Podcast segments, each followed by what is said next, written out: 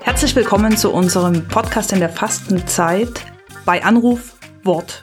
Wir sind Schwester Elisabeth Muche und Gregor Giele. Und wir hatten die Idee, uns Lieblingsworte aus der Bibel zuschicken zu lassen an eine E-Mail-Adresse, die von Rita Kotzur betreut wird, sodass wir die Worte nicht schon vorher kennen und uns vorbereiten können.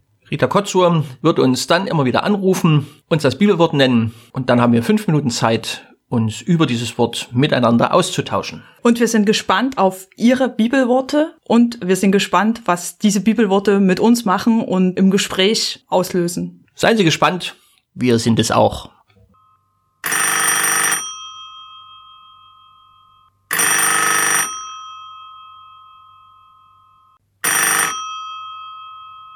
Hallo, hier ist Rita wieder. Ich habe zum Aschermittwoch von einer Familie ein Wort bekommen, das genau in diesen Tag hineinpasst. Markus, erstes Kapitel, 15. Vers. Jesus sprach, die Zeit ist erfüllt, das Reich Gottes ist nahe. Kehrt um und glaubt an das Evangelium. Und sie schreiben dazu, im täglichen Leben ist es nicht einfach, dies umzusetzen. Was meint ihr? Die Zeit läuft. Da kann ich heute gut anfangen. Als Pfarrer habe ich ja heute Gottesdienste zu halten und mir schon Gedanken gemacht über die Frage kehrt um. Ich denke da immer an einen Freund von mir, der selbst nicht Christ ist und der immer lächelnd und augenzwinkernd in der Fastenzeit gesagt hat, wenn die Christen jedes Jahr zur Fastenzeit um 180 Grad umkehren, dann kreisen sie im Laufe ihres Lebens ziemlich viel herum. Mich hat das immer gestört und mir fiel kein Widerwort ein äh, darauf, bis mir klar wurde, nee, im Alltag ist es einfach gang und gäbe, und zwar bei jedem, bei mir, bei Elisabeth, bei Rita und sonst wem, dass man bei den kleinen Schritten die große Richtung des Lebens gerne mal aus dem Blick verliert. Und plötzlich ist man abgeirrt vom Weg, der eigentlich gut wäre für mich, oder ich habe den Ruf verpasst, der mich zu was Neuem einlädt von Gott her. Und da regelmäßig mal Korrektur vorzunehmen, ob die große Linie meines Lebens noch stimmt, halte ich für wichtig. Und deswegen steht auch, die Zeit ist erfüllt. Ich würde heute lieber sagen, Aschermittwoch, es ist höchste Zeit, mal wieder den eigenen Kurs anzuschauen. Und trotzdem finde ich das Bild von deinem Freund nicht schlecht, diese Gefahr eines, eines Kreises oder von jemandem, der da im, im, im, im Kreis rotiert. Ähm, weil das Spannende ist ja, Jesus sagt erst, das Reich Gottes ist nahe herbeigekommen, das Reich Gottes ist nahe, ähm, fängt schon an, umgibt uns und dann soll ich umkehren. Also in meinem inneren ähm, GPS komme ich da durcheinander, wohin jetzt, wenn das Reich Gottes schon um mich rum ist. GPS ist ein schönes Bild. Ähm, guck nicht nur auf den Bildschirm, das Signal kommt von oben beim GPS vom Satelliten, glaube ich, technisch, wo ich da keine Ahnung habe. Es geht, glaube ich, bei der Umkehr zuallererst mal auf die Signale von oben zu hören. Auch wenn das Reich Gottes um mich herum ist, überall, gibt es doch den einen oder anderen Punkt, wo Gott mich haben will in diesem Reich. Und ob ich den schon eingenommen habe und getroffen habe, das muss ich immer wieder neu überprüfen.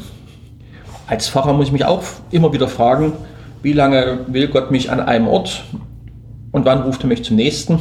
Ich glaube, bei euch Ordensschwestern ist das ja wohl ähnlich und Rita gehört zum Fokulare. Die werden auch immer wieder versetzt und das sind keine Versetzungen, sondern die Frage, wo Gott mich in nächster Zeit haben will. Und da muss ich mich orientieren mit dem Signal von oben. Okay, mit dem Signal von oben und ähm, mit Hinwendung vielleicht. Ich habe das, ähm, wir sind hier ganz am Anfang vom Evangelium, ganz am Ende, in einem anderen Evangelium gibt es die Geschichte von Maria Magdalena, die auch umkehrt mehrmals. Sie steht im Grab, Jesus steht vor dem Grab. Und es gibt mehrmals in diesem Evangelium diesen Satz, dass sie sich umdrehte. Und wenn man das ganz logisch anschaut, dann passt das am Ende nicht mehr zusammen.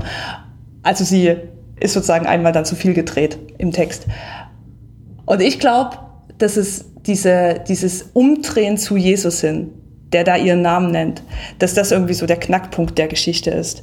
Und hier im Evangelium tritt ja Jesus ganz neu auf. Also da kommt was Neues rein und dieses Neue sagt, kehrt um. Ich würde es gerne so lesen, kehrt euch zu mir hin. Ach, Elisabeth, jetzt muss ich doch als Besserwisser auftreten. Tut ja, mir leid. Niklaus, das ist ja aber das Ziel der, der Theologe geht dann mit mir dann doch durch. Weil das griechische Wort, was wir mit umkehren äh, übersetzen, wirklich eher Warte, heißt, ich weiß es. Metanoia. Genau. Und was heißt das auf Deutsch? Eigentlich? Nach. Nee, umdenken. Umdenken. Zuallererst umdenken. Und das ist die Suchbewegung, die mit dem Aschermittwoch losgeht. Ich muss nicht gleich am Aschermittwoch umkehren, dann komme ich ins Kreiseln, finde ich, sondern mich umschauen, umdenken lernen. Und das ist ja heute gerade total. Wir werden von außen aufgefordert, umzudenken durch Corona. Plötzlich ist Abstand halten, Nächstenliebe.